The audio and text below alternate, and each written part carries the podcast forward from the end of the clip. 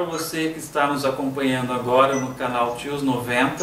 Nós estamos presentes nas plataformas Instagram, YouTube e agora também no Spotify através de podcast. Nós estamos presentes aqui nos estúdios da TV UFSC para realizar essa live. Eu, Gran Rio, estou aqui presencialmente. À distância nós temos Celina, nós temos Juliana e a nossa convidada, vamos ouvir essa música aqui para vocês saberem quem é ela. Se você quer sorrir, é com patati. Se você quer brincar, é com patatá. Se você quer sorrir e brincar, patati patatá. Se você quer sorrir e brincar, patati patatá. Trazendo alegria pra cada coração porque a nossa convidada de hoje, que também faz parte do Tios 90, é uma intérprete que está presente na esfera artística. Nós já vimos muitos trabalhos da Rafaela no teatro, na televisão, e a gente tem essa parte, que é a presença da Rafaela 60 no programa Ensinando Libras para as Crianças, através do programa do Patati Patatá. Quem é que não viu ainda, não é? E nós temos a presença hoje então da Rafaela 60. Rafaela, muito obrigado por você ter aceito esse convite. A semana passada estava prometido uma live com você, mas o estúdio aqui ele ficou ocupado pelas várias demandas que estão surgindo agora devido ao home office, né? Muitas atividades de ensino estão feitas, sendo feitas à distância e começando a ser gravadas aqui no estúdio. Então a gente já começa pedindo desculpa tanto a você como ao seu público que estava esperando a sua presença aqui. Mas hoje a gente conseguiu finalmente. Eu quero te agradecer por estar aqui. Eu que agradeço, ainda mais que estar junto com uma equipe tão renomada como vocês, que tem anos também de profissão, assim como eu, tem anos nessa luta da inclusão e também com os trabalhos que nós exercemos e que nós escolhemos para a vida. Né? Tanto você, Gran Rio, como a Ju, como a Celina, não está aqui ontem, ao contrário, temos muitos anos nessa caminhada e para mim é uma grande gratidão e satisfação estar com vocês. E é engraçado, Rafaela, que eu lembro de você durante tanto tempo que eu não consegui me lembrar quando que eu te conheci. Eu tentei porque você sempre esteve presente com a gente e foi uma tentativa quando afinal de contas eu conheci a Rafaela. Eu não consegui me lembrar porque já faz muito tempo. A gente está tão presente, a gente já fez tanta coisa, que a gente marca né, as pessoas. E eu falei, então nós temos uma amizade desde sempre. É mesmo, a comunidade surda é muito pequena, né? E os intérpretes, que me perdoem, os novos, mas assim, nós que, temos, que estamos há muito tempo e temos uma qualidade diferenciada, a gente está sempre junto nos projetos. Então faz com que a gente tenha essa aproximação até mesmo nossa vida assim, é até corriqueira, pessoal, a gente acaba um encontrando com o outro e além de, do profissionalismo a gente fala, e aí, como é que você está? Você casou, separou, tem filho? A gente está sempre junto, tem essa harmonia. Exatamente. E para que as pessoas saibam né, um pouquinho mais sobre você, Rafaela 60, conta pra gente né? Onde foi que você começou nessa carreira, nesse trabalho de tradutor e intérprete de Libras? Como foi? Então, eu tenho meu livro, Aula de Libras, e eu acho que aqui fala bastante sobre a, sobre a minha carreira. Pera, pera, pera, pera, pera, pera. Rafaela tem um livro? Tem. Mas a pessoa agora chegou num nível astronômico. E onde as pessoas podem achar esse livro? Aonde as pessoas acham esse livro, Rafael? Então, a, nós é, vendemos muito e aí agora estamos retornando de novo a, a, a imprimir para poder continuar as vendas, porque foi, ficou esgotado, toda a nossa, nossa edição foi esgotada e vendemos para todo o Brasil quando lançamos e agora vamos retornar, retornar com a edição 2 né, do livro. É destinado mesmo às crianças aprenderem a língua de sinais, ele é todo lúdico, vê que tem muito tem muito colorido, mostrar para vocês. Então, assim, é um livro fantástico. Muito bom, e deu para perceber que o tamanho dele é ideal para criança, não é uma coisa pequena, difícil de manusear. Esse livro foi assim, é... quando eu entrei no Patati Patatá, eu só fui para fazer uma participação somente. Então, o SBT, é... o Oswaldo Berry, que é o nosso diretor artístico, que é o mesmo da Xuxa, aquele do ABC da Xuxa, então, ele tem uma, uma sensibilidade das, é, voltada para pessoas com deficiência. Então, ele me chamou para ir uma vez somente.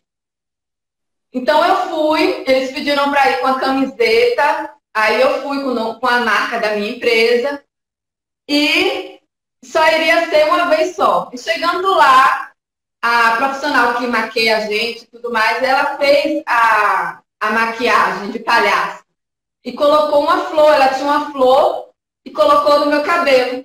Aí, quando eu entrei, o pico de audiência foi muito alto. É tanto que a gente até brinca, né, que outras emissoras mudaram o, o horário das suas transmissões, porque toda vez que eu entrava, era o pico maior de audiência no, em todo o programa, de segunda a sexta. Então, as pessoas se interessavam bastante pela língua de sinais e de uma forma assim lúdica. Sou pedagoga, é, voltada para crianças, é, educação infantil, porque eu escolhi, eu gosto muito da educação infantil.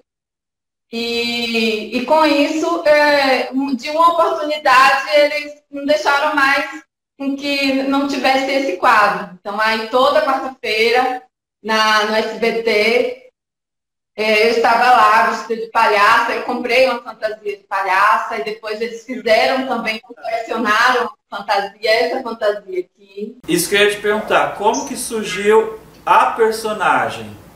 Porque você disse que você chegou com a sua roupa da empresa, colocar uma flor. Só que hoje a gente vê que existe o personagem ali, né, que tem toda uma caracterização e tem esse envolvimento com o cenário, com a roupa do Patati Patatá. Então, como foi esse processo até chegar na personagem? Então, como eu fui para fazer uma participação só, na próxima, na, na outra vez que, que, que, eles já tinham combinado, eu já passo, já te pego, porque assim, nós temos que, tínhamos que chegar lá antes das 6 horas da manhã, porque demora muito para fazer a maquiagem. Então, 5 e meia da manhã a gente já estava na emissora. Então, nós saímos de casa quatro e meia da manhã, quatro horas, para não pegar trânsito, se tivesse trânsito em São Paulo. Então eu fui na 25 de março e comprei uma roupa de palhaço.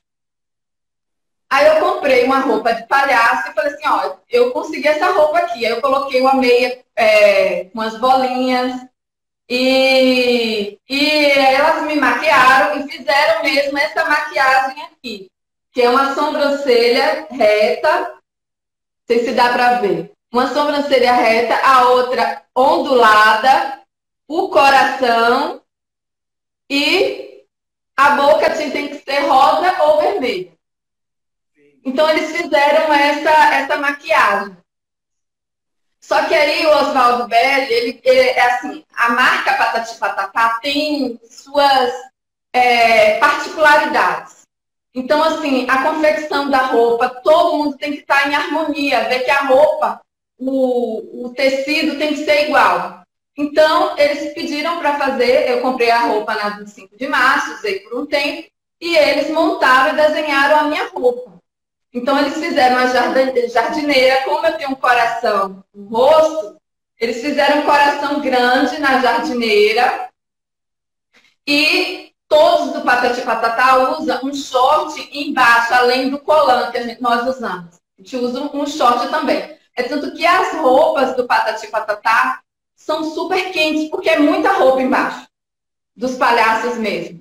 Então, assim, eles usam também um colan, então eles usam mais uma blusa, não é só a, o que vocês veem, a fantasia. Então, assim, por debaixo a gente usa bastante roupa também, porque não pode aparecer nada. Eles têm um cuidado muito grande com relação a, a, às roupas dos personagens. Foi quando eu fiz a minha personagem, registrei também, porque a gente corre risco quando nós estamos tra nos trabalhos é, vinculados à TV, é necessário também um registro, então registrei a, é, professora de Libras, Rafaela 60. O meu nome completo como no programa eles me chamam, os palhaços me chamam. E nessa época eu estava para casar, estava para casar com o Cláudio Ramalho. E, e aí eu, eu falava com ele assim, ó, vamos juntos e tal. E ele entrou também como personagem. Então o personagem dele é o Dinho, que é um surdo que também faz parte da escola. Então eles montavam os puffs, tudo determinado com o tema. E também objetos grandes. Por exemplo, se eu fosse falar de lápis, tinha um lápis grande do meu lado. Então, tinha todo um cuidado com relação ao tema e também em relação a todo o cenário. Antes, nós combinávamos as brincadeiras, porque para as crianças é, é muito importante a brincadeira. Ali é um espaço também de brincar e aprender, né? Então, assim, eu entrava com o pedagógico, eles entravam com a parte artística. Os palhaços, o Patati Patatá, é, os rapazes que fazem eles, né, que é a dupla 1, eles são muito feras, eles são muito bons naquilo que eles fazem. Então, eles sabem dar aquelas charadas boas, sabem incrementar o assunto. Então, assim, eles, eles, eles se comportam muitas vezes até como crianças, faz como se fossem as crianças aprendendo. Então, eles faziam os dedinhos errados para que a gente pudesse fazer a correção ali. Então, era muito legal, assim, essa parte. É tanto que na live que fizemos há pouco tempo atrás, é, eu entrei com eles e, e, pude compartilhar né, as vogais para as crianças. E foi na live, foi um destaque na live a, a, minha participação, pelo fato de que quando eu entrei falando em Libras, né, e eles também, deu um, um, um âmbito muito grande e isso foi muito bom para a live. Além de que depois eu participei também falando sobre as diferenças. Então, assim, é um legado mesmo do, do da, da marca do Patati Patatá de, de abordar é, a, a diversão, a brincadeira, essa parte lúdica para todas as crianças, sem exceção. Tanto que nós trabalhamos também com pessoas autistas no circo, tem uma sessão especial com os autistas, então tem a sessão de Libras, eu vou lá e faço a tradução também junto com eles, participo. Até a minha filha já participou também, fazendo Libras. Então, assim, há uma preocupação com relação à, à parte de inclusão. E para mim é muito importante, porque, como você me perguntou primeiro, né? Eu fui falando logo do personagem, que é meu xodó, mas eu aprendi Libras de é, contato com, com, crianças surdas. Desde de pequena eu tenho contato com surdos. E o que me fez realmente aprender a língua de sinais, porque ter contato com surdos, a pessoa acha que a gente já, já sabe todos os vocabulários, e não é assim.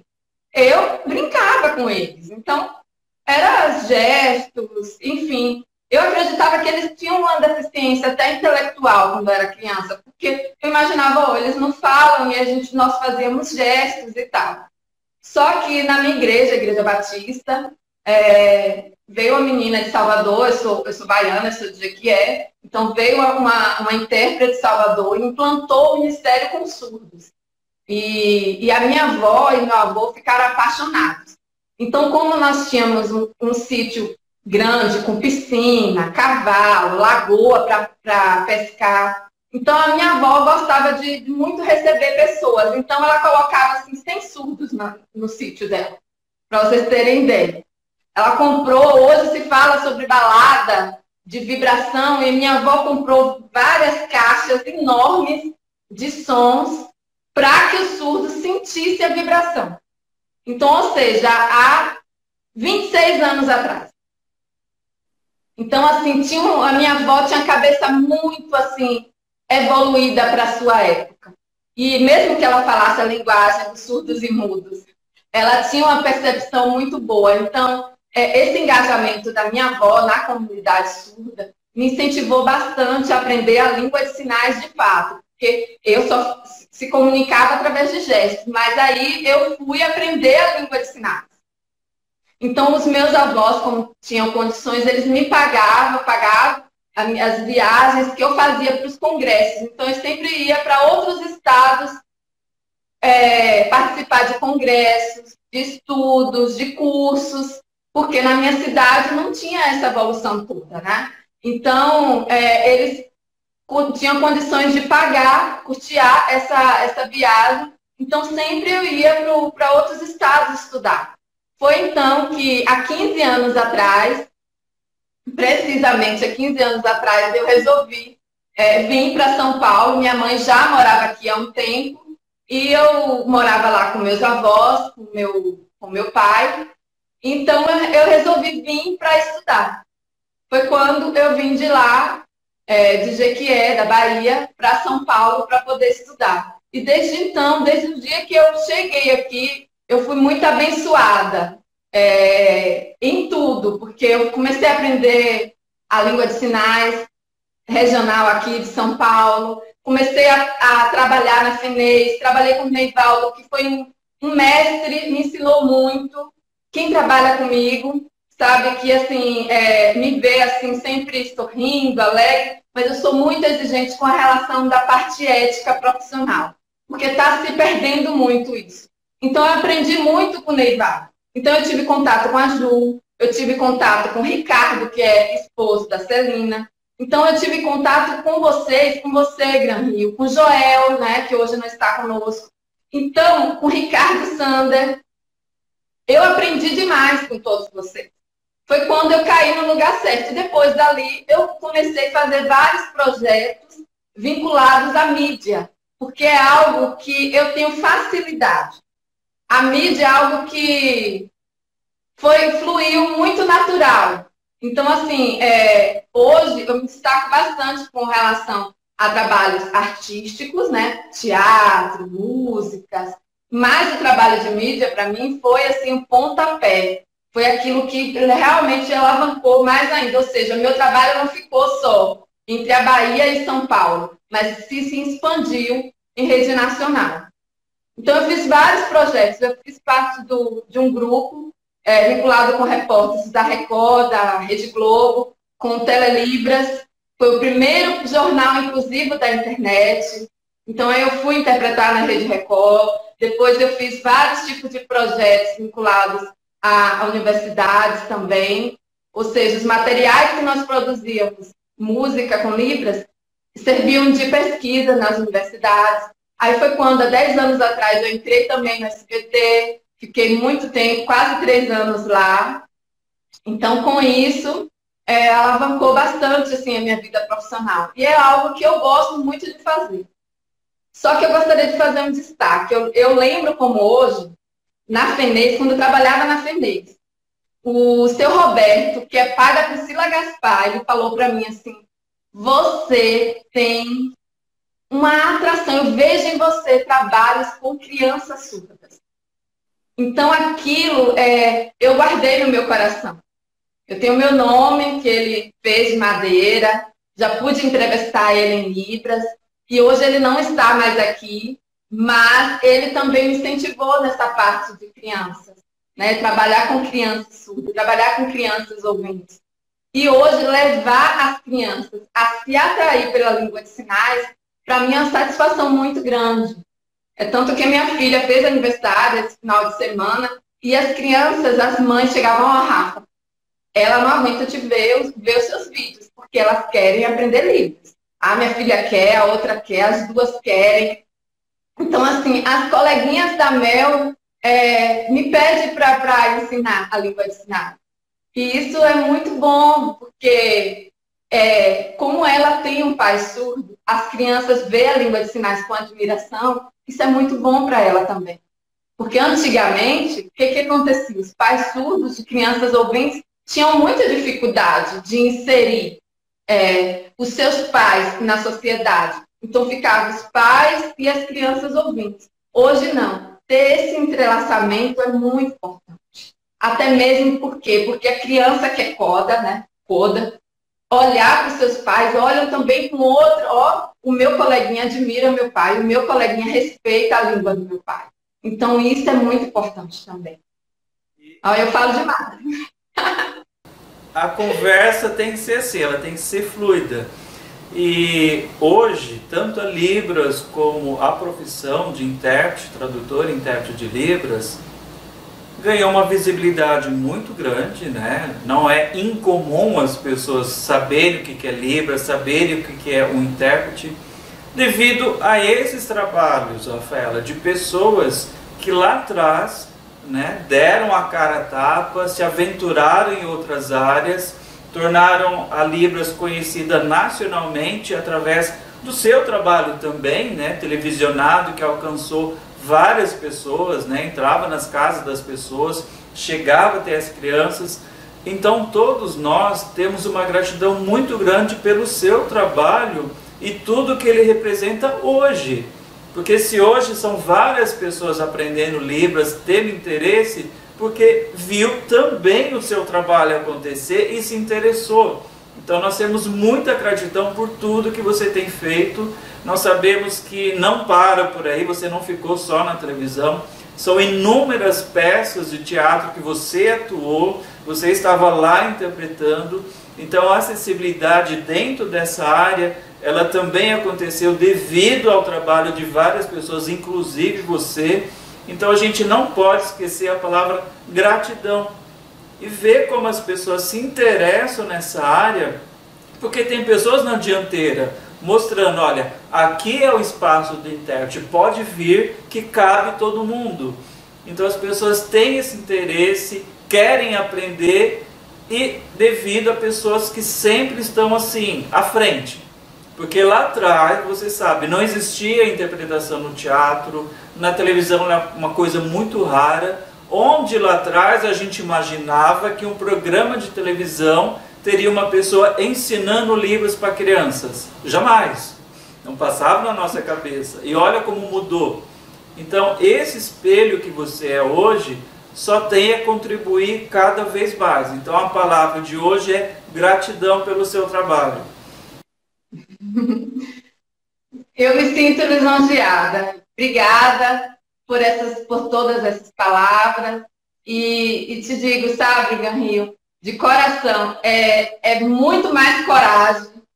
Tem que ter muita coragem para enfrentar. Né? É um, um desafio, um projeto desse, algo em rede nacional. Então, assim, é, além do profissionalismo da nossa vida, é, da nossa carreira, estar lá compartilhando a língua de sinais requer muita coragem. Ainda mais que, assim, nós somos de um tempo que os surdos que, que ensinam a língua de sinais, né? Os surdos que compartilham a língua de, a língua de sinais. E, e encabeçar um projeto desse, é, para mim, foi muito desafiante até mesmo para a comunidade surda, como eles iam enxergar tudo isso.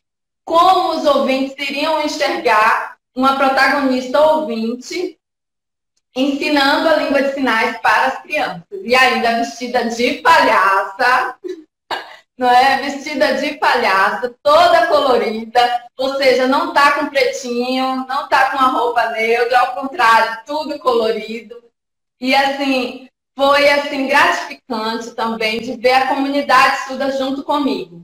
Mandar mensagens, nós recebíamos muitas mensagens no, no, no SPT é, de surdos, de ouvintes, de mães, de pais, de crianças. Muitas crianças me seguem nas redes sociais devido é, a, a esse personagem.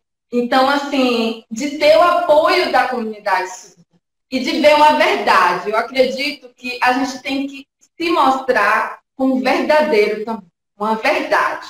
Então eu iria lá com todo amor, com profissionalismo, ensinando a Libras, mas assim, com amor. Então, quando a gente tempera os nossos projetos com amor, há uma diferença. Se mostra diferente. As pessoas começam a ter empatia. Começam a ver realmente simpatia em nós. Então, ou seja, a gente ser um personagem, as pessoas gostarem dele, nossa, para mim, assim, é, é, é, maravilhoso, é gratificante a Deus, gratificante a todos vocês como profissionais também. Eu também agradeço por, pelas palavras e também pelo incentivo. Muitos projetos novos vão surgir agora com relação a isso. e precisamos avançar. Quebrar a barreira da, da comunicação. Eu, particularmente, hoje. Pode continuar. Eu, particularmente, hoje, é, eu observo bem pouco alguns vídeos que eu vejo na internet. É, primeiro porque tempo para mim é muito precioso, estou sempre fazendo muitas coisas. Então, assim, eu vejo muito pouco. Mas o pouco que eu vejo, eu percebo que falta qualidade. Então, por que não ser nós? Por que não ser Rafaela? Por, ser, por que não ser o Gran? Por que não ser a Ju, a Celina? Nós estamos aqui há tanto tempo. Temos, um, temos base, fundamentos, temos estudos, temos formações acadêmicas. Por que não nós dar cara a bater em projetos vinculados a redes sociais, a mídias, para poder realmente trazer um conteúdo preciso, um conteúdo realmente baseado em fundamentos, diferente de muitos achismos que tem por aí. Então, assim, isso também me dá muita coragem de encabeçar vários projetos. Porque tem hoje a questão do YouTube, é, hoje qualquer pessoa pode abrir o seu canal, qualquer pessoa pode gravar em casa. E o mundo está é, é, recebendo essas informações. E ontem, em uma live, a gente estava discutindo sobre isso, que vai acontecer um boom de informações tão grandes que os conflitos hoje que nós vivemos na quarentena vai afetar também com relação aos conflitos de informação. Então, é muita informação. Hoje é muita gente fazendo libras, é muita gente fazendo música e tal. E quando a gente vê realmente a qualidade, as pessoas estão ali, ó, seguindo o português, é, muitas vezes a sinalização não está clara. Então, assim, é, por que não nós, que temos essa qualidade? A gente tem como compartilhar conteúdos de qualidade. Então, isso é muito importante para nós também refletirmos que temos que combater com conhecimento. A maior autoridade que nós temos e que nós podemos ter é o conhecimento. Porque hoje qualquer pessoa pode fazer, mas e o conhecimento? Pegando isso que você disse, Rafaela, é, é o que você falou. Vídeos com Libras são vários. Né? E a gente começa a deixar muito claro que existe uma diferença entre quem é usuário de Libras e quem é intérprete de Libras. Muitas pessoas são usuárias, mas elas se autodenominam intérpretes. Né? A gente tem que ter cuidado nessa dominação. Intérprete é uma profissão e para isso a pessoa tem que ter formação.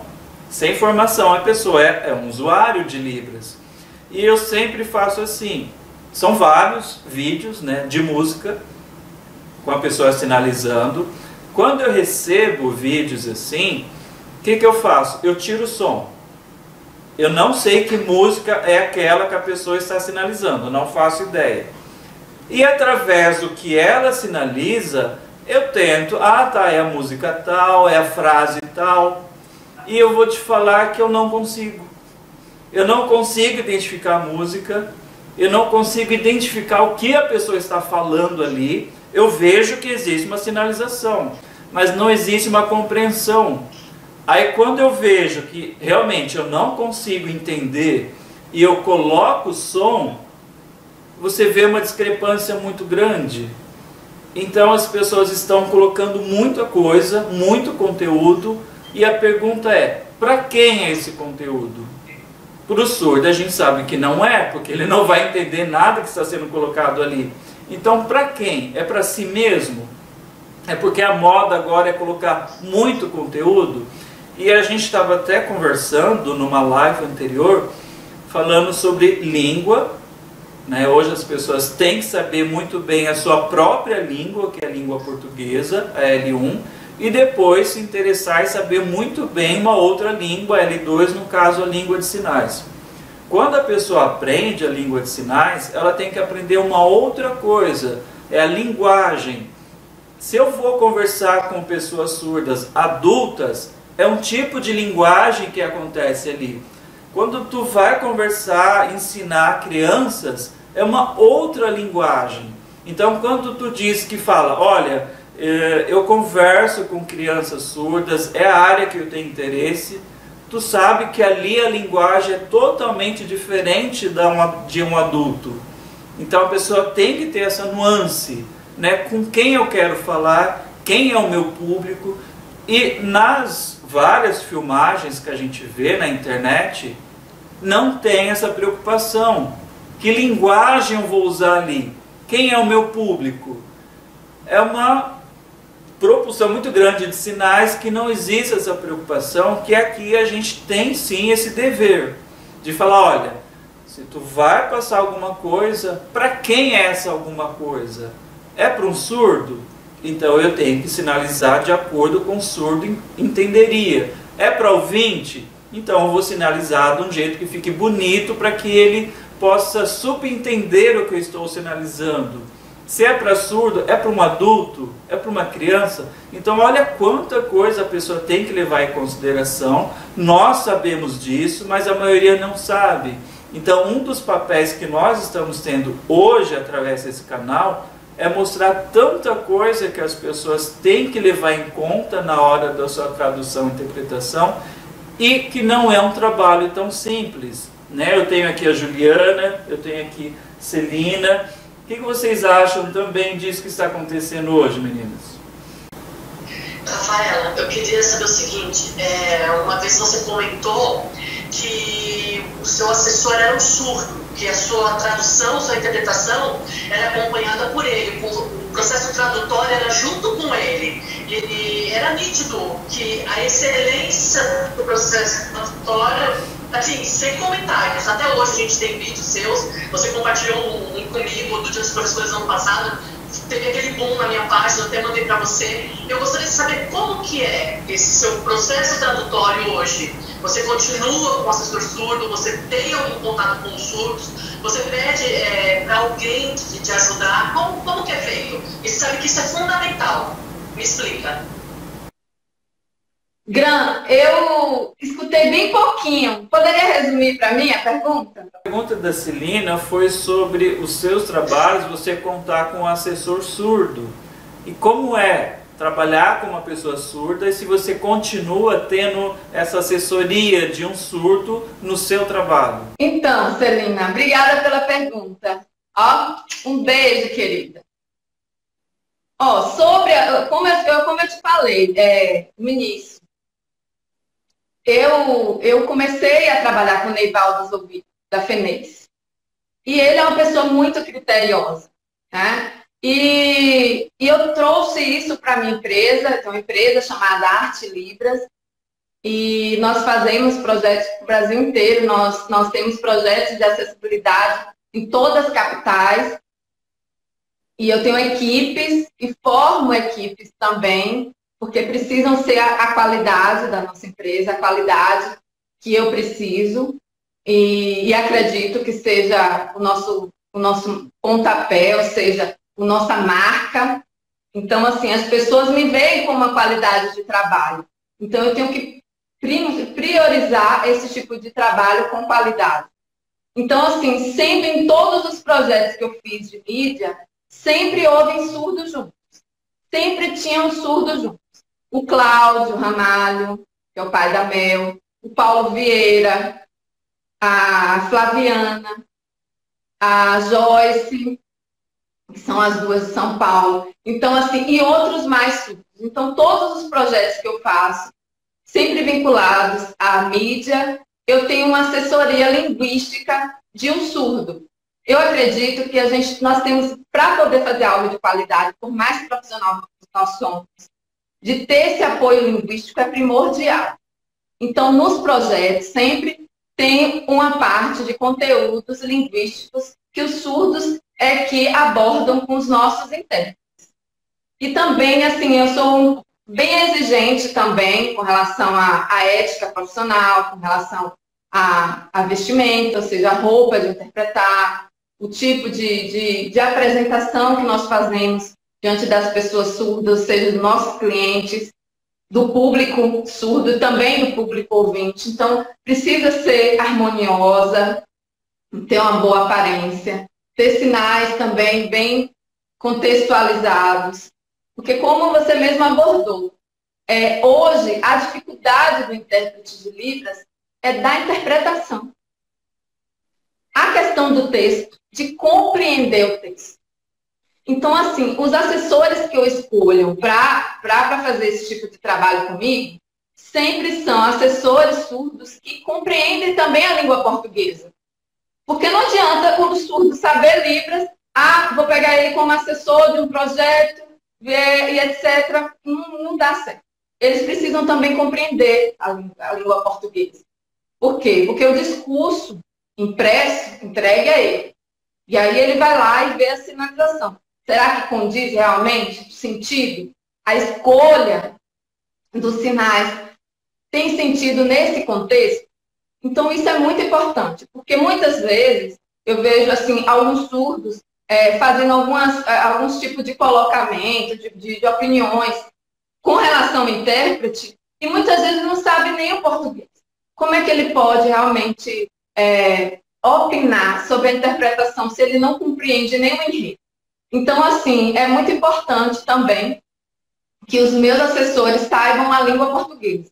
E o que nossos intérpretes, que nós também sempre trabalhamos, é que é necessário também ter o domínio da língua portuguesa. Porque hoje, o intérprete de Libras, ele falha na interpretação. Ele não, não consegue compreender o texto o texto, né, que você vai fazer a tradução. Então, se ele, se ele não consegue entender o áudio, né, eu falo texto, né, algo escrito. Porque sempre quando eu recebo os materiais para fazer Libras, eu recebo também é, digitalizado, ou seja, em texto. Então, assim, é, se ele não consegue compreender o texto, a língua fonte, como é que ele vai para a língua áudio? Isso aí, para mim, assim, é primordial. Ou em outro momento de tradução também uma tradução simultânea, que muitas vezes nós não recebemos o material, nós vamos para os eventos, a gente não sabe nem que tema irá abordar.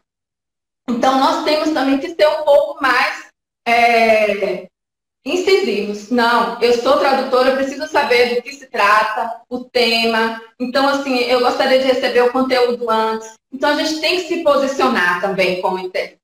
Então, assim, as pessoas que trabalham comigo já sabem. Sempre que vai para algum evento, a gente já envia um material para que possa haver um estudo prévio para poder se embasar e fazer uma tradução de qualidade. Então, assim, é, hoje, é, aceitar alguns tipos de projetos e trabalhos precisam, eu, no meu ponto de vista, tem que se selecionar. Que tipo de trabalho eu posso fazer? Será que esse realmente trabalho eu consigo entregar com qualidade? Eu sei que hoje há necessidade, hoje está bem difícil com relação ao campo profissional e também de empregabilidade. Só que o, o intérprete ele precisa se preparar para poder assumir algum tipo de tradução. E se tiver um embasamento com surdos com relação à mídia, que eu sempre tenho os assessores surdos, isso é primordial. A gente vai fazer um material, muitas vezes o intérprete não sabe de todos os sinais. Ter essa assessoria linguística dá mais, é, é, enriquece a tradução. Mas, sabendo que é necessário de ter esse entrosamento. Porque quando há esse entrosamento, essa, cada um saber a sua responsabilidade, também fica bem mais fácil de poder exercer é, a tradução. Exatamente. Juliana, me ouvem? Sim. Eu consigo te ouvir. Qualquer coisa a gente reproduz de novo a sua pergunta. Tá bom, então. É, a minha pergunta para a Rafaela é assim, em relação à atualidade. Enquanto ela estava falando sobre uh, a época que eles ficaram no ar, eu me lembrei aqui também, vocês possivelmente devem se lembrar, da época do show da Xuxa, e tinha aquela mocinha das cartas que ficava aqui. Mas era interessante que naquela época eu assistia. Ela estava ali sinalizando, mas não se tinha nenhuma oportunidade ou nenhum momento que a Xuxa, a própria Xuxa, falasse né, sobre isso, explicasse, ou desse uma vez né, para falar sobre o trabalho do intérprete, até porque ali, década de 80, 90, a coisa era muito tímida. Aí a gente vê uma assim, um trabalho diferenciado na televisão, é, onde o intérprete tem um espaços diferentes, você vê, foram montados, foram elaborados personagens, e teve todo um trabalho bem bacana de visibilidade, de informação para a população, de ensino de Libras. E hoje, por que não mais é, tem esse trabalho? É, qual o futuro desse projeto? Porque a gente vê que na, nos anos foi ganhando força, foi ganhando espaço televisivo. E hoje, por que não mais estão lá?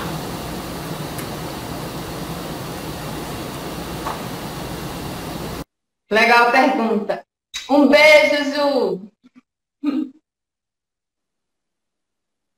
Ó, é, com relação ao trabalho artístico, a minha oportunidade mesmo na SBT, eu acredito que assim, se não tivesse é, dado certo se o personagem realmente não fosse aceito por toda a sociedade, porque não só a comunidade surda assistia, mas todo o Brasil assistia. Então, como eu fui para fazer uma vez só, e eles pediam para ir sempre, até que eu fiquei fixa no quadro toda quarta-feira, se não tivesse uma aceitação nacional, aquele personagem iria acabar. Então, assim, eu vejo, Ju, que a construção do personagem foi primordial para o sucesso do personagem. Com relação à maquiagem, com relação às palavras que eu usava no programa, como eu entrava, aquela animação, que é o meu jeito mesmo, né? Sempre para cima, animada. Então, assim, a forma de se posicionar, de se apresentar, foi algo que cativou a sociedade. Então, assim, eu vejo muitas pessoas fazendo vários trabalhos.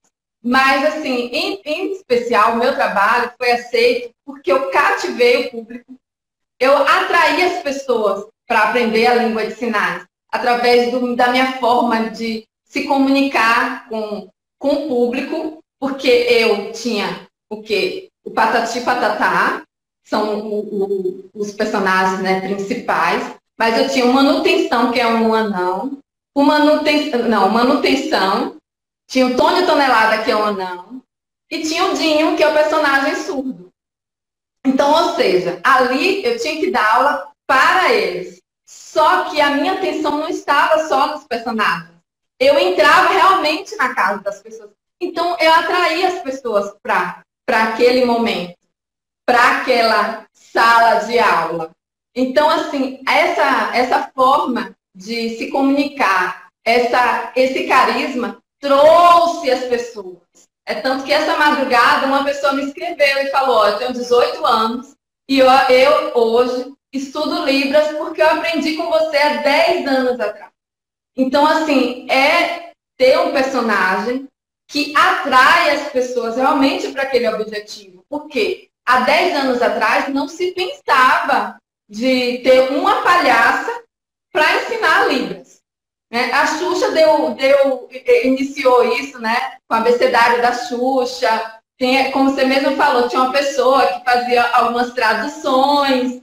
Mas no mundo imaginário, que é o que nós vivemos ali, de dois personagens, né? Vocês viram pelas fotos, eles são super grandões, porque os meninos já são grandes, fora o sapato que é a altura. Então, assim, eu, a menorzinha, colocou o quê? A expertise do, do nosso diretor artístico. Colocou eles sentados, ou seja, eu já ficava imponente ali diante deles. E todo aquele colorido, toda a lousa também, ou seja, mostrando que ali é uma sala de aula, mostrando. Então, assim, foi pensado todo o cenário, a posição dos personagens e como eu iria me posicionar. É tanto que quando é, foi, já, já tínhamos mais de um ano e meio de, de programa, eu tive que me ausentar para fazer um tratamento de saúde, enfim, bem, bem, bem forte mesmo. Eu ia passar por uma cirurgia bem delicada. E, e eu cheguei para o diretor artístico e falei com ele que eu não iria mais continuar. Então foi algo que iria parar minha vida por inteiro. E ele falou assim: não, a gente vai locar um estúdio, nós vamos locar e nós vamos gravar todas as suas aulas enquanto você está em casa se recuperando. Então as pessoas nem sabiam que eu, que eu não estava ali. E eu consegui entrar na casa das pessoas.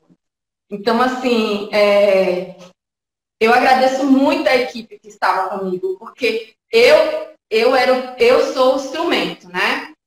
Nós somos instrumentos. Mas o que é que vem atrás? As experiências, as pessoas que nos ajudam com relação aos nossos, nossos, nossos projetos, a nossa vida profissional. E ali, toda uma equipe artística, de produção, os câmeras, sabia pegar o closet assim, certinho. Então, a estimulação do nosso diretor, tudo isso contribuiu muito para a ascensão do personagem. É tanto que sempre que eu entrava, o pico de audiência era maior do, do programa. E hoje também na live, quando eu entrei também, a aceitação foi muito grande. Ou seja, as pessoas têm saudade desse personagem. Gosta de, de, dessa, da forma que eu compartilho a língua de sinais, que é algo lúdico mesmo, porque a mão de uma criança, de ter uma coordenação, é muito diferente de um adulto. Um adulto aprendendo Libras é uma coisa. Né? Igual o Gran falou sobre é, a linguagem. Né? A linguagem para criança é uma, precisa ser uma linguagem lúdica, muito expressiva, ou seja, usar muita expressão facial e corporal. Uma linguagem acadêmica é totalmente diferente. Uma linguagem empresarial também, uma linguagem jornalística também é diferente. Então, tem esses campos de linguagem. E trabalhar com esse campo de criança exige muito, muito da gente. Então, as escolhas dos sinais que eu iria apresentar ali para que as crianças realmente fizessem casa. Porque elas não têm muita coordenação. O público hoje do Patati Patatá são crianças de, de meses até sete anos. Então, assim, eu tenho que atingir essas crianças. Então, qual tipo de sinal que eu vou usar para apresentar e as crianças conseguir replicar? Ou seja, copiar, né? Sinalizar em casa. Então, assim, sempre mandavam mensagens às mães e tudo mais, falando de que as crianças realmente aprendiam. Então, assim, pensar na didática, pensar na metodologia, pensar no cenário. Então, assim, é algo que não é só eu que construí, mas toda uma equipe. Porque a gente não consegue fazer as coisas sozinhos, né? A gente precisa sempre de ter um apoio. E, assim, eu gostaria de destacar um apoio do Oswaldo Belli, o sinal dele é esse, e também do Rinaldi, vocês não conhecem, são. O Rinaldi é o criador do Patati Patatá, 35 anos. Hoje o Igor, que é o filho dele que assumiu é, hoje a dupla, mas foi criado pelo Rinaldi. E é, trabalhar com ele, para mim, foi assim também um grande aprendizado, porque ele é que disciplina, ou seja, forma os palhaços. Então, assim, o Rinaldi ele tem esse conhecimento muito amplo daquilo que realmente a criança vai olhar e vai gostar. E todas as minhas apresentações, todas, ele estava presente. Tanto o Oswaldo Berry como o Rinaldi. Então, eles faziam questão. Sempre chegava perto mesmo de, da minha apresentação, eles chegavam. Então, eles me davam muita base, me ajudava bastante, me orientava. Às vezes, eu estava lá sinalizando e ninguém via, mas eles, estavam lá gritando e falando, faz isso, faz aquilo, incrementa com isso, incrementa. Então, assim, esse trabalho conjunto é que é muito importante. Por isso que eu falei sobre a minha equipe. E falo hoje dos profissionais de qualidade que vocês duas estão inseridas e você também, Gran. Por quê? Porque quando a gente trabalha em conjunto, aí há uma diferença. A gente consegue atingir muito mais. Se a gente pensar que a gente sabe tudo, que é só a gente consegue fazer aquilo ali, aí é que não dá certo. A gente tem que pensar, é, eu sempre falo com as pessoas que trabalham comigo, pensar grande. Quando a gente pensa grande, a gente não pensa só na gente. A gente pensa assim, na gente e nas pessoas que podem contribuir para o nosso sonho. Porque isso é que faz realmente a gente realizar. Eu tenho três coisas para falar. Primeira, que essa daqui não foi uma live, foi uma aula. Rafaela nos deu uma aula maravilhosa de tudo que ela tem feito, de como as pessoas que têm interesse de ir para essa área precisam saber. Segundo, hoje nós vemos que existe Patati, Patatá e Rafaela 60. Não dá para associar essas três pessoas. São, é um trio, não é mais uma dupla. E a terceira coisa que eu tenho para falar é que a nossa live ela vai terminar. Só que a gente vai continuar pelo Skype. Então as pessoas que acessaram o YouTube e acessaram o Spotify vão poder continuar ouvindo a nossa conversa. Né? Então a gente encerra por aqui nessa live através do Instagram. Eu vou falar para a Rafaela que a gente vai encerrar, depois eu volto a te chamar de novo. Isso se você também tiver tempo disponível para a gente continuar mais esse bate-papo no Skype, pode ser? Pode ser. Obrigada a todos, obrigada pela audiência. É muito bom compartilhar é, da minha experiência, da minha carreira e bom estar com vocês também. Porque não dá vontade de encerrar. Essa conversa é tão boa que a gente quer saber mais, quer compartilhar mais. E é muito bom ter pessoas como você aqui. Agradeço a sua presença, Rafaela, agradeço a presença da Celina, agradeço a presença da Juliana e a gente encerra, Márcia. Lembrando, a gente continua essa conversa no YouTube e também no Spotify. Muito obrigado pela presença de todos. Então, agora, dando continuidade à nossa conversa com a presença de Rafaela 60 nesse programa de hoje aqui no canal Tios 90. A gente dá uma sequência daquilo que vocês estavam vendo nas, na live ali no Instagram. Então, agora, é, Rafaela, a nossa conversa é mais descontraída, a gente não tem mais preocupação com o tempo, a gente vai levando uma conversa assim, bastante entre amigos. E uma coisa que eu queria te perguntar, é uma curiosidade minha, é o seguinte: o nosso trabalho hoje, devido à pandemia, das pessoas não poderem estar presentes nos locais, como que anda o trabalho do intérprete?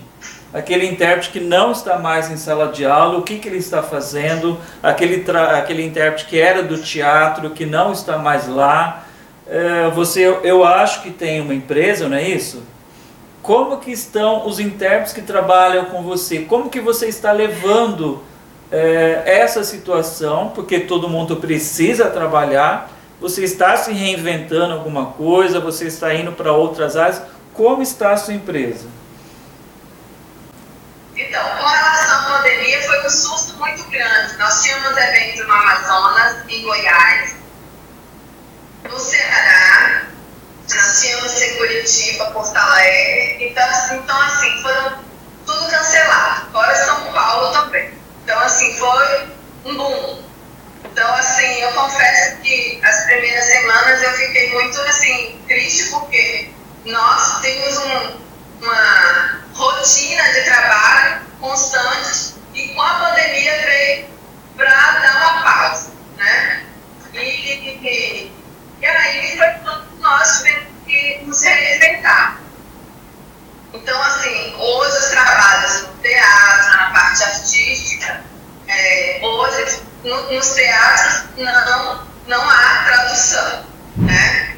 Com relação às lives, tem as lives, há as lives dos artistas, principalmente dos cantores sertanejos. E assim, eu confesso, com relação à minha saúde, e com relação à saúde da, da minha equipe, eu prezo muito para onde cada um vai. Porque é uma responsabilidade. Se eu pego uma pessoa da minha equipe e, e eu sou contratada, no caso, eu empresa, eu artista, né, é contratada para fazer a tradução de uma live. E eu envio dois profissionais para fazer essa tradução, eu também tô, estou assumindo a responsabilidade da vida dos dois profissionais. Então, assim, hoje a gente seleciona quais são os, os trabalhos, os projetos que nós conseguimos atender nossos clientes. Então, as lives a gente seleciona bastante é, aquelas que nós vamos participar. Eu participei do, do, do Patati Patatá, porque eu sei que tiveram todos os dados, eu sei que todo mundo estava de máscara, usando álcool em gel, não teve assim, cada um no seu distanciamento. Então eu, eu tinha ciência de que a profissional que estava comigo também estava sendo protegida. Mas, com relação à empresa, a gente não pode parar. A gente não pode parar porque os projetos estão caminhando e nós temos muitas despesas para dar conta. Então, nós hoje trabalhamos home office, fazendo, fazendo traduções de lives, não de, de musicais, mas lives nas empresas, todos de home office. Então, todos baixam os aplicativos, tem empresa que usa um, um, então, nós estamos trabalhando em casa. Eu tenho é, essa consciência que é necessário se proteger. Então, os profissionais que são da minha responsabilidade, pelo menos, eu, eu prefiro que eles trabalhem no home office. Eu priorizo a segurança, a proteção deles. Então, todos estão hoje mesmo, aí eu estou falando com vocês, e tem outros profissionais trabalhando nas suas casas. E eu sei que eles dão conta da qualidade e também que eles estão protegidos. Porque tirar o profissional para ir para outra cidade ou para um estúdio que a gente não sabe se as pessoas estão protegidas, se as pessoas não têm um cuidado, é muita responsabilidade. Então, eu e assim, as pessoas que trabalham comigo, que eu não trabalho sozinha, eu tenho é, sócios que, que me ajudam. Então, assim, a gente deu a preferência realmente de todo mundo trabalhar o máximo home office. E a parte artística tem projetos em andamentos, contudo, é, esses projetos são ao ar livre, algo assim, ou filmado ao ar livre, e é, é interessante para nós também. É, é bom a gente saber da necessidade de se reinventar devido a novas condições, né? Porque a gente sempre fala que as lives chegaram, é uma realidade presente, e eu não sei vocês. Ontem eu estava assim em casa e eu percebi que existem dois tipos de lives diferentes. É uma live feita por ouvintes, né, tentando passar uma acessibilidade para os surdos, e existe uma outra live que é feita pelos surdos para os surdos. E eu notei que elas são totalmente diferentes. É, eu falo que, já até comentei com a Juliana, que são as lives da madrugada. Isso. Que são aquelas. Exatamente, são as melhores. São as melhores. São as melhores. Eles entram ou tomando uma brejinha, ou tomando uma, um vinhozinho, e aí tem brincadeiras, é, é, tem uma dinâmica, eles têm montado dinâmicas muito próprias, muito assim você vê, é muito cultura surda aquilo que a gente brinca, né? Nossa, isso aqui é muito surdo de ser. Então eles fazem dinâmicas, eles fazem brincadeiras, a forma como eles abordam as temáticas das lives, né? Conteúdos assim, mais como se diz, para adultos, não só é, sexuais, mas de várias coisas da vida. E normalmente, assim, eles estão pelo horário, né? Aquela coisa da idade. E é muito engraçado eles contando as histórias da vida, compartilhando experiência. Gente, já vezes eu entrei em umas lives, mas eu ria. Eu só de participar é tão engraçado, é tão divertido.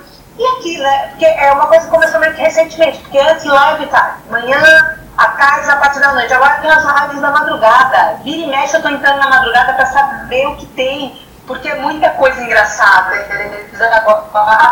É, tipo, fez estudo para entrarem nas lives e as lives estão bombando. É, é muito legal, super indico. Quem quiser dar um pouco de risada com os surdos, se divertir de uma maneira muito diferente, assim, algumas propostas muito diferentes. Né? Mas o que. é, público.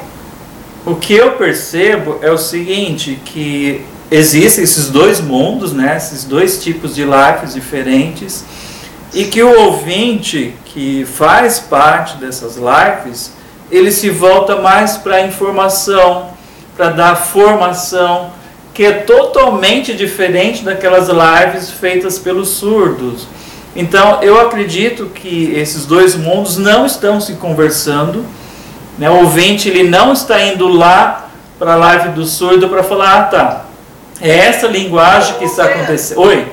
Oh, e sabe que uma, uma, você falou uma coisa muito verdadeira. Sim. Muitos estão indo para as lives, até tem as mais assim, formais, mas eles estão indo no intuito muito de entretenimento. Entretenimento. Você viu isso? É outra pegada. Aí você vê muitos ouvintes indo para as lives e discutindo e querendo ali e tal. E aí, aí ontem mesmo eu vi um, nossa, peraí, a gente, acho que a gente devia montar um curso. Você vai ver. O que vai ter daqui para frente, um monte de curso EAD, curso em alguma plataforma, porque assim, é, há poucas, poucas iniciativas assim de ouvintes fazendo uma live mais de, de entretenimento. Até tem, mas assim, a grande maioria são lives onde as pessoas vão e responder as perguntas linguísticas e sei que, não sei que, aquela coisa mais formal. E dessas lives, ah, vamos montar um curso disso aqui. Então é, é diferente mesmo. Só está mas aí é que tá, aí é que tá, Juliana. Essas lives então feitas por ouvintes é para quem? Sendo que o surdo está procurando diversão, ele está procurando pessoas para conversar, porque são lives muito despretensiosas. Eles não entram com um tema, eles não entram com um objetivo. Eles chegam, simplesmente abrem as suas câmeras e falam: novidade, conta, fala. E, e as coisas fluem. Agora, por que, que essas duas áreas não estão se conversando? Se o objetivo da live é trabalhar com o surdo, por que não usa a linguagem que o surdo está usando? Quer falar, Rafaela? Então, vendo vocês, vocês dois falarem, é, a gente fala lendo porque a gente só pensa em Libras, né? A gente tem que ter muita consciência ao falar, porque as duas línguas ficam brigando na minha cabeça o tempo todo. Não sei se é de vocês também,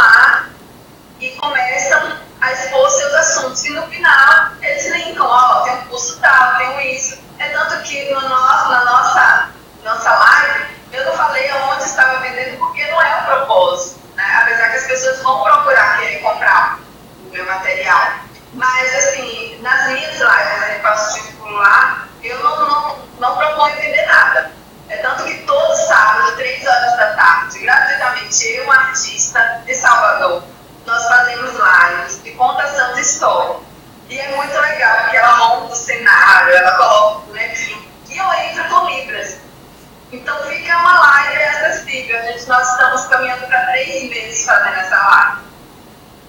Então, assim, tem sido bem bacana, assim, uma experiência legal, porque ela não traz, assim, as histórias de Chapeuzinho Vermelho, os três porquinhos, não é. Então, assim, são histórias da nossa cultura.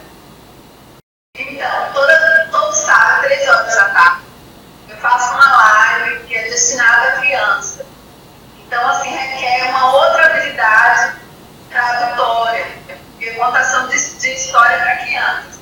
Mas não são, assim, histórias como Chapeuzinho Vermelho, Três Porquinhos.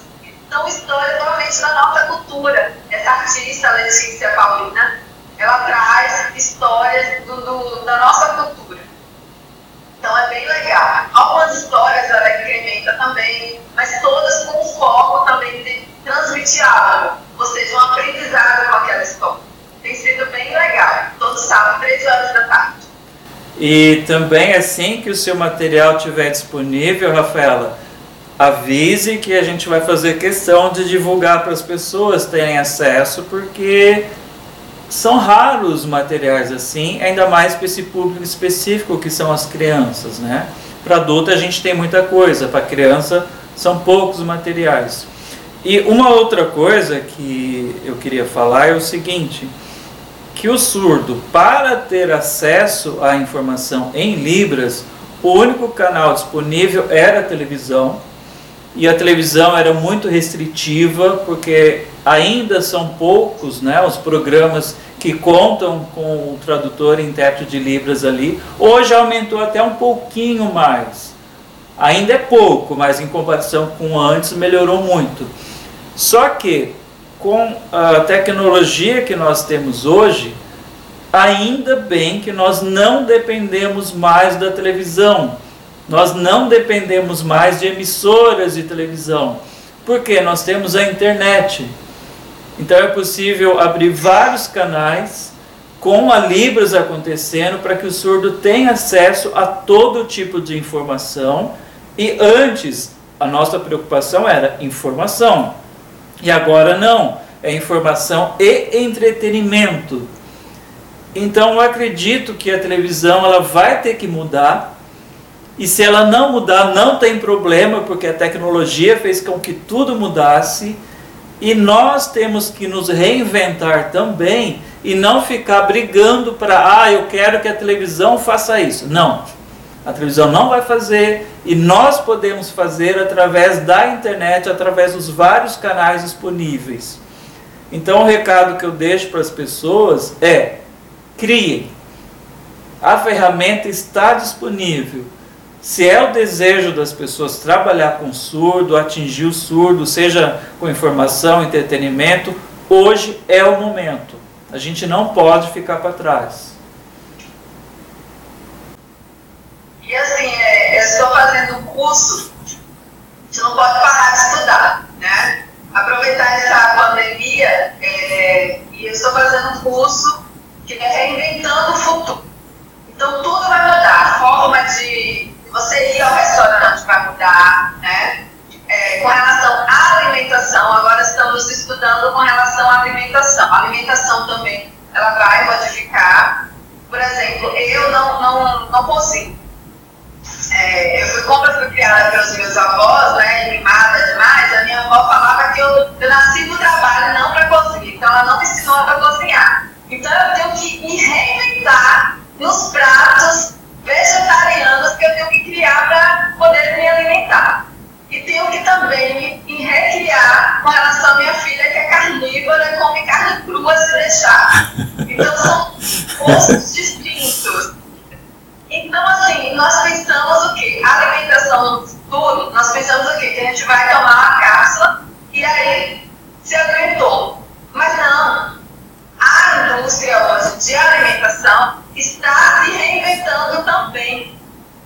Por quê? Pensando nas pessoas que ficam em casa, pessoas como eu, que não, não têm habilidade de cozinha, mas que precisa de algo que ajude, algo que seja nutritivo, ou seja, uma nutrição realmente o meu corpo, é, ao, ao, se alimentar por esses alimentos, se sinta né, saudável. Então, ou seja, tem que ser uma, uma alimentação hoje toda regrada, com menos produtos, produtos artificiais e mais naturais, que hoje o natural é muito forte. Então, assim, as empresas de alimentação estão se reinventando. E, essas estão bem focadas com relação a essa reinvenção. Por quê? Porque as pessoas estão em casa. E as pessoas têm que cozinhar. Então, assim, a forma de pedir um alimento. Será que eu peço uma quentinha e a pessoa que está colocando aquele alimento na quentinha pode estar com algum vírus? Será que ela usou a máscara? Né? Então, todo o cuidado hoje nós temos com relação a tudo, a pequenas coisas. Aqui em casa mesmo eu não posso contratar ninguém para limpar a casa, eu que tenho que limpar a casa. Por quê? Vai a pessoa vem da rua, que tipo de. O que, que ela traz junto com ela? Então, assim, a nós temos que se reinventar em várias áreas, coisas que a gente não, não estava preparado. Porque muitas vezes nós saímos de casa para trabalhar e lá nós nos alimentamos, lá ficamos um tempo e depois chegamos em casa.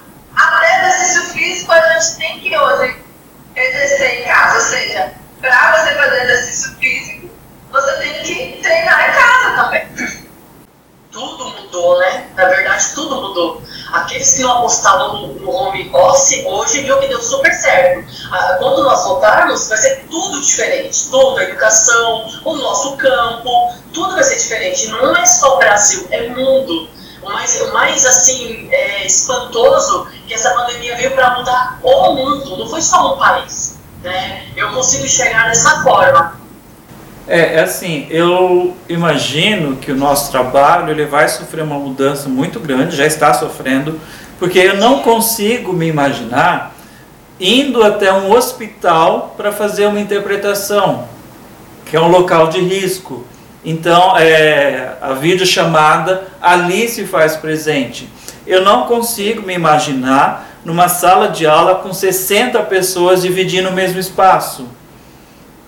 Também a videochamada vai se fazer presente. Ou que a gente costumava fazer, de manhã eu estava no evento, à tarde em outro e à noite em outro.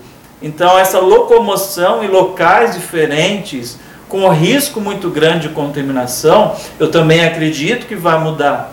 Então a gente não tem mais o mesmo ritmo de antes, e é muito bom você saber que também tem um lado positivo, que é você economizar tempo com os trajetos.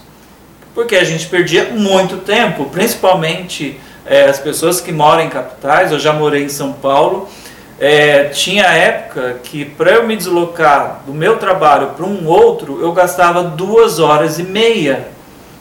Então agora imagine quanto que eu não gastava por dia de deslocamento que agora isso volta em qualidade de vida, porque são horas que você ganha para você. Você tira dessas horas desperdiçadas e ganha em horas de qualidade de vida. Isso para o intérprete é muito bom, porque dificilmente é, a gente vê intérprete com um único emprego.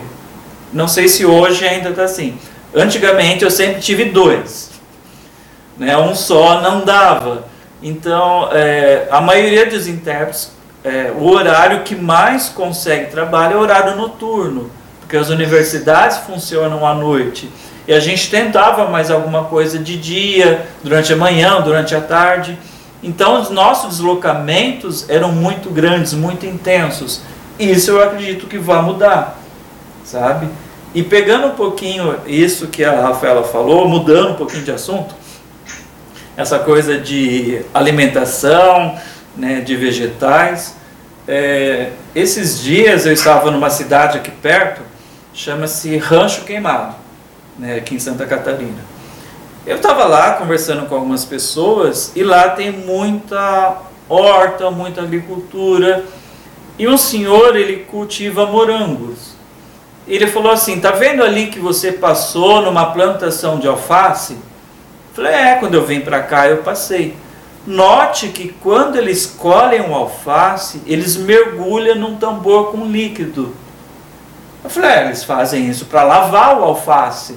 né? Você tira lá da terra, né? Tá com alguma coisa suja, com terra, eles mergulham lá para lavar. Ele falou: não, ali é um conservante. Que eles mergulham o alface lá, porque o alface ele estraga muito rápido. A vida útil dele é muito curta. Então eles mergulham nessa substância para que ele dure mais tempo. E ele diz assim: aquele alface bonito que você vê no supermercado é o que está com mais produto químico, enquanto aquele que é o mais murcho, o mais feio, ele está sem produto químico. Então, olha quanta coisa a gente vai vendo que está mudando. E é engraçado, outra coisa também, que eu sou acostumado a comer brócolis, né, o brócolis ninja. E brócolis é uma coisa que se estraga muito fácil. Ele amarela em dois, três dias. Ninja é o hidropônico? É aquele que parece a couve-flor. Mas não é o hidropônico? Agora É não. Também sou a louca do brócolis. Porque o brócolis é aquele assim, ele se estraga muito rápido, ele é amarela. Você tem que Não, consumir ele é bem verde. bem verde. Bem verde. Em três dias você tem que consumir. Ou então você tem que fazer todo aquele processo para conservar. Tu coloca ele na água quente por um minuto, depois transfere para uma bacia de água bem gelada, aí tu pode congelar para ele durar mais. E eu comprei eh, um pé né, de brócolis, sabendo que ele estraga muito fácil. Eu vou te falar, ele está fora da geladeira há três semanas e ele não estragou. Então estou vendo quanta química tem hoje naquele pé de brócolis. Que antes a duração dele era de três dias e eu não joguei fora, sem brincadeira. Ele está há três semanas fora da geladeira. Ele deu uma ressecada, mas não existe nenhum fungo nele. Isso me deixou muito preocupado de que essa indústria alimentícia que a Rafaela falou, que está se reinventando, ela está, mas em benefício próprio, não ao nosso benefício. Tudo bem, existem as. é, não tem aquele interior, não tem muita, aquela cultura de feira livre, não é igual na capital. Aqui tem os mercados, tudo, mas aqui existem muitas cooperativas e pessoas lá que fazem suas hortas, que vendem os produtos orgânicos. Então aqui, por exemplo, no condomínio que eu moro, aí tem, que tem um grupo do condomínio. Então vem o senhor, tem a, a Kombi, a combosa dele, que tem lá na horta os produtos orgânicos, ele vem aqui vende, por exemplo, recentemente aí, é, qual que era? É, os palmitos, pupunha, criados, não sei das quantas, tal, tal, tal. Sabe essas cooperativas, esses peque- pequenos agricultores? Então, é, a Paulínia está aqui, tá aqui pertinho também, eu, tô, eu moro quase divisa, divisa com Paulínia, bem pertinho da universidade. Então a gente tem esses pequenos agricultores, assim, que fazem e eles vendem aqui na região. Então a gente acaba sendo de alguma forma beneficiado né, é, com possibilidades de frutas, verduras, legumes orgânicos. Aí o pessoal aqui no condomínio se junta para comprar aquelas caixas de caqui orgânico, de palmito pupunha, de figo, sabe? Umas coisas que eu, eu, olho, eu vejo na, no, no grupo do condomínio, umas coisas porque o, o senhor que tem a horta, não sei das quantas, isso é uma característica até do interior, que é, querendo ou não, é, uma, é assim, dá um diferencial né, nessa possibilidade de, de compras. E até quando a gente vai no mercado, tem lá um setorzinho assim, né? dedicado aos orgânicos, tudo, que a gente, né, se é realmente orgânico, se está totalmente livre de algum veneno, de algum agrotóxico, a gente não sabe. Mas pelo menos tem essa proposta de ser assim.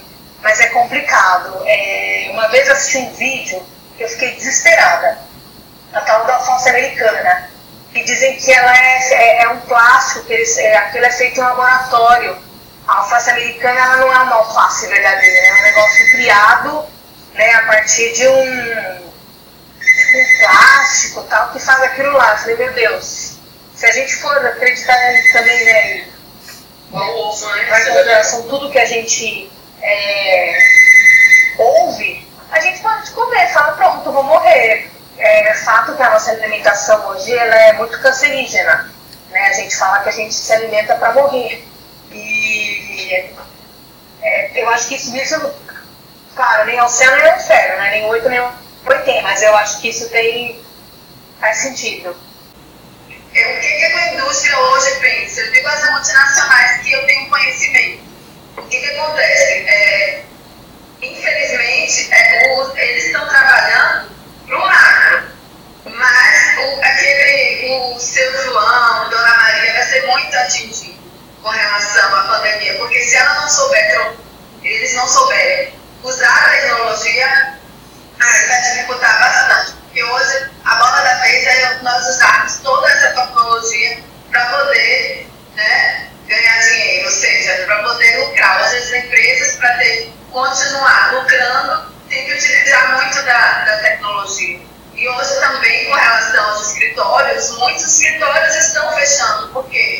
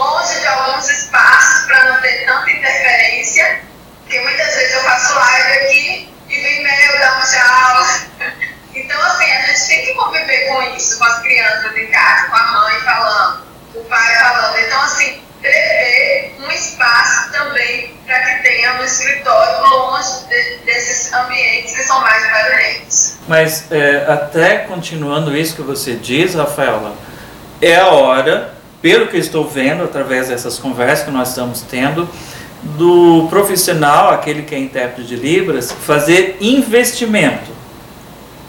Investir na profissão dele, investir em equipamento, já que ele vai fazer muito trabalho home office, ter uma câmera boa, né? não ficar no notebook, naquela câmera simples do notebook, mas ter um material bom, comprar um fundo, né? para que as pessoas possam ter um fundo neutro, já que aquele é o ambiente de trabalho, investir em luz, é o momento de se investir na profissão, porque quem não fizer isso, eu acredito que já está ficando para trás.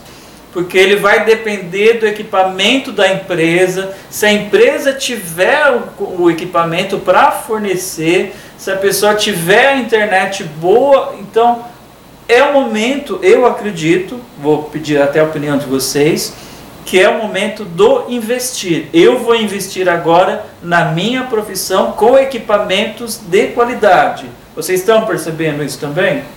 Sim, sim, Gran.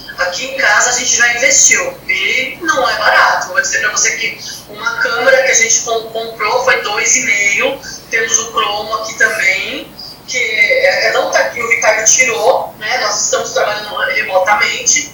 Nós já temos o nosso próprio aplicativo, não foi divulgado ainda, que a gente acha que não é o momento, por enquanto algumas empresas estão migrando para o nosso, nosso aplicativo, mas é bem isso as solicitações que chegam, os orçamentos que chegam, qual é a sua câmera? Você tem espaço? Tem ruído? Faça um teste, me envie um vídeo. Ah, não ficou bom esse enquadramento. Ah, tem sombra ali. Então, tá, tá, tá desse jeito mesmo. Tá nesse nível mesmo, Você tem toda a razão. Querem comentar? E, assim, além do investimento tecnológico, sabe? Eu penso nas universidades porque as universidades são, são ela fomenta uma qualidade de conteúdo, de conhecimento, que hoje o estudo do intérprete de livros, igual eu vejo alguns vídeos de intérprete de livro do governo, eu vejo de propagandas, muitas vezes não tem aquela qualidade. A pessoa está ali, ó, fazendo sinais. Os sinais é o pé da letra. Então, assim, eu penso também que é o momento das universidades se reinventar e inventar e criar cursos de qualidade para esse público também da língua de sinais. Por quê? Porque eu analiso vários cursos de universidade. Chega para mim, ah, tem curso disso aqui. Quando é gratuito, eu vou lá, me inscrevo e baixo o, o, o conteúdo. Quando eu começo a ver, analisar o texto, eu fico horrorizada. Eu falo, não, esse texto aqui não condiz nada a ver com a história realmente da Libras não condiz com a história dos surdos no Brasil e etc. Então, assim, muitas empresas hoje privadas estão com um olhar no profissional intérprete. Também pessoas que aprenderam Libras há pouco também, pouco tempo, estão com um olhar para o intérprete, estão fornecendo cursos EAD e também cursos remotos, que são diferentes. Um curso remoto é diferente de um curso EAD. Um curso EAD estruturado, gravado, na plataforma, remoto não, é ali, ó, na live, ou seja, presencial. Presencial. E a pessoa nem confunde também esses conceitos. Então, assim, é, hoje a universidade, ela está, assim, tentando trabalhar, lutando para trabalhar, mas poderia a universidade também olhar para esse público.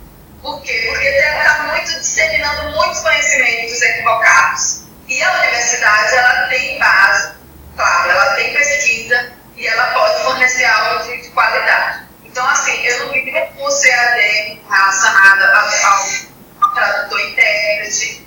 A formação, por exemplo, que nós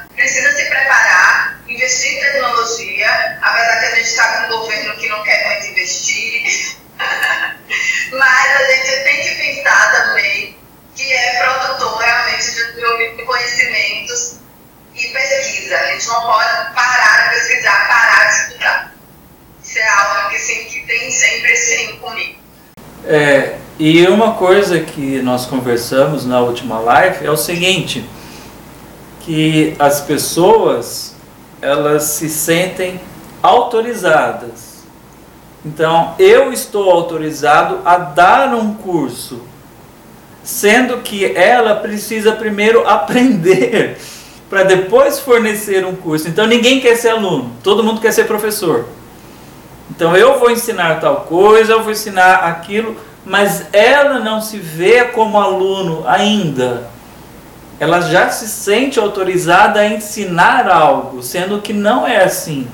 Você abre um curso e as pessoas não entram porque falam: não, eu já sou intérprete, eu não preciso dessa formação. Então ela só quer dar o curso, ela não quer participar. Então é interessante as pessoas verem que nós, que já temos um bom tempo na área, nós somos alunos sim, nós também estamos aprendendo. Não tem fim. Eu não quero só ser um formador, eu quero sim aprender coisas novas, eu quero ver o que as pessoas têm a trazer, têm a oferecer para nós, porque é uma outra visão de uma outra geração. Nós temos toda uma história de coisas que aconteciam, que hoje é diferente. Então, o que, que é esse diferente? Então, nós queremos saber.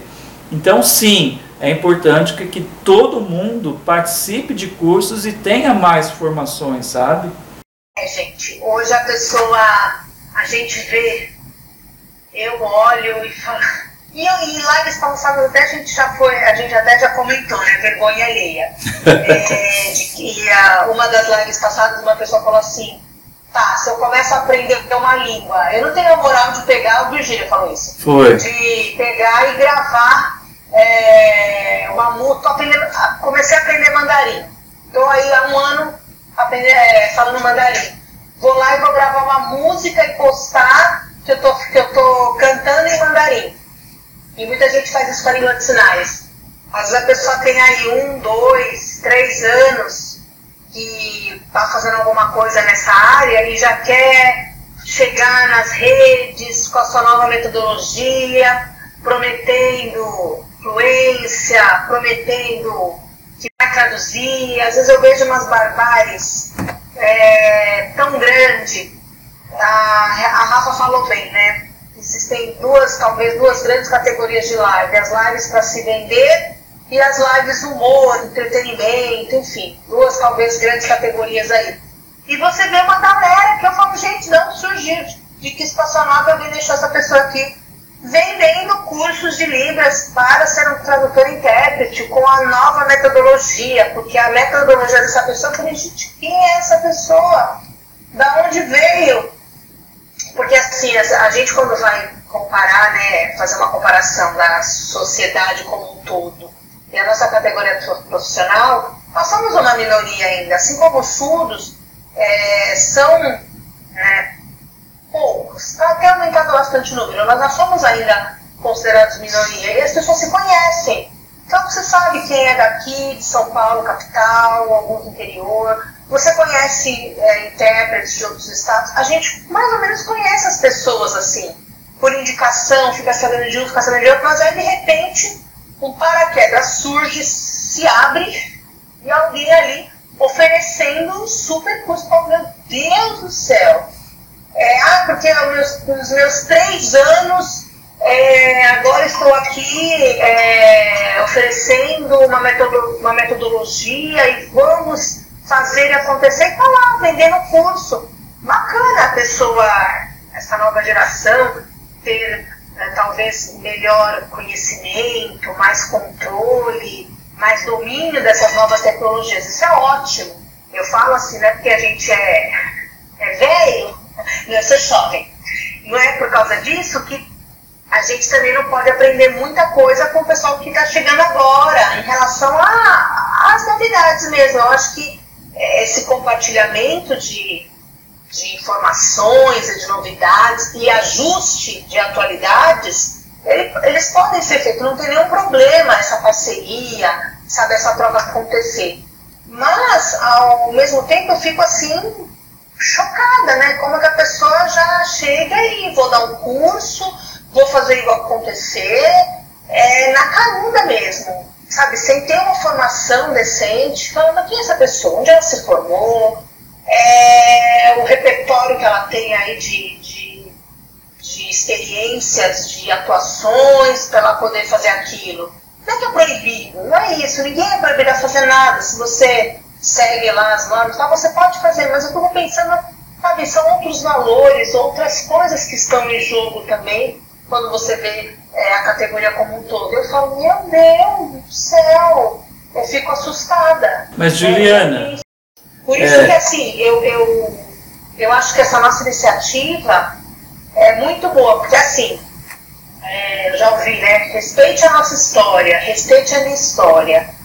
Eu acho que sim, essa galera das antigas, eles precisam ser respeitados. Claro, todo, claro, todo mundo tem que respeitar todo mundo, todo mundo tem seu lugar ao sol, todo mundo pode conquistar seu espaço, mas eu acho que alguns cuidados precisam ser levados em consideração, porque infelizmente a gente vê muita coisa estranha né, hoje em dia, é, de cursos, de coisas acontecendo, você fala, oi, é vergonha alheia, né? Então, é, eu sempre falo isso, né? Nem é o céu nem o inferno, nem 8 nem 80. Eu acho que tem que ter um equilíbrio.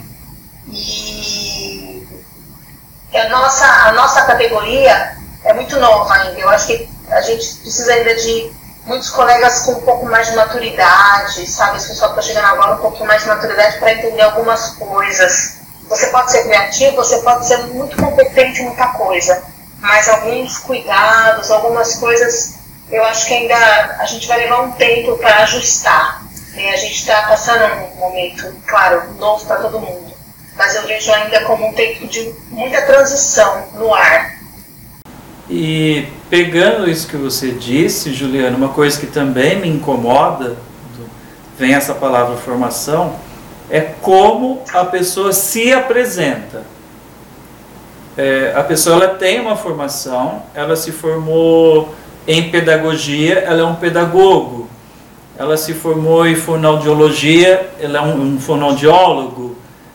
Só que as pessoas pegam essa primeira formação, que é o caminho que ela está seguindo, que é onde de fato ela se formou, e ela faz uma outra coisa, uma especialização, uma pós, um mestrado, e essa primeira formação deixa de existir e a pessoa assume o título dessa especialização. Né? Ela fala: Ah, eu sou educador de surdo. Não, você não é educador de surdo, você é pedagogo.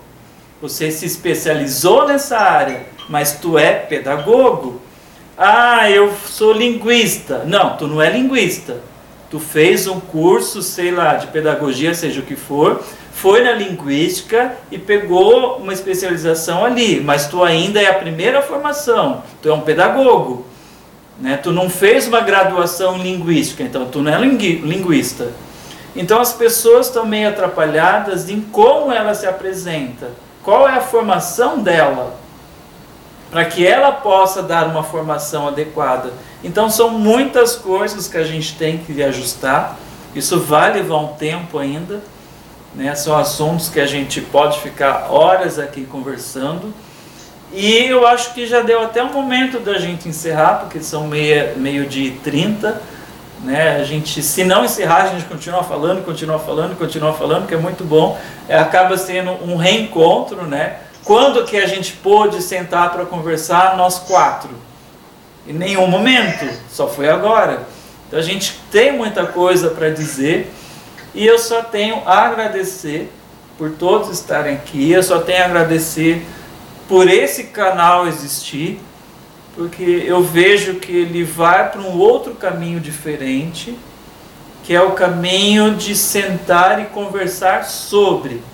A gente não tem pretensão nenhuma não é uma entrevista, a gente não traz uma pessoa para ser entrevistada, a gente quer conversar, quer mostrar como era a perspectiva de antes, como é de hoje, para onde isso vai nos levar.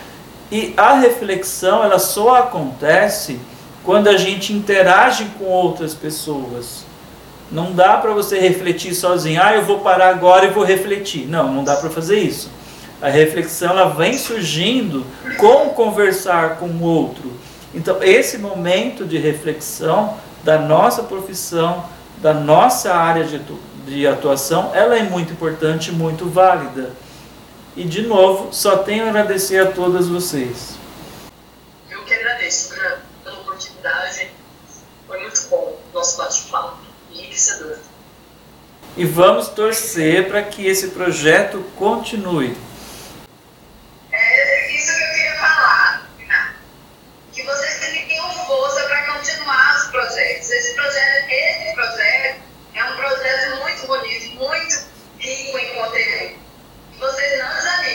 abençoe, ó, a sério, força para vocês.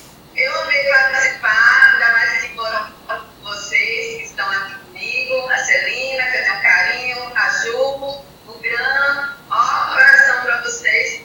Um beijo grande. Obrigada, Rafa. Obrigado. Obrigado a todos vocês. Obrigada, Gran. Parabéns e sucesso e muita saúde para todos nós. Amém. Obrigado.